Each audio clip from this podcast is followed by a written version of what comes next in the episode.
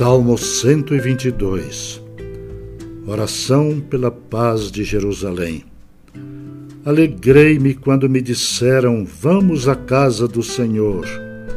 Pararam os meus pés junto às tuas portas, ó Jerusalém.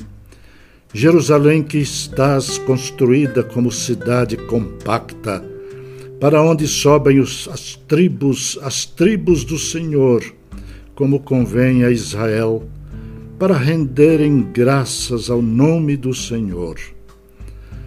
Lá estão os tronos de justiça, os tronos da casa de Davi. Orai pela paz de Jerusalém, sejam prósperos os que te amam.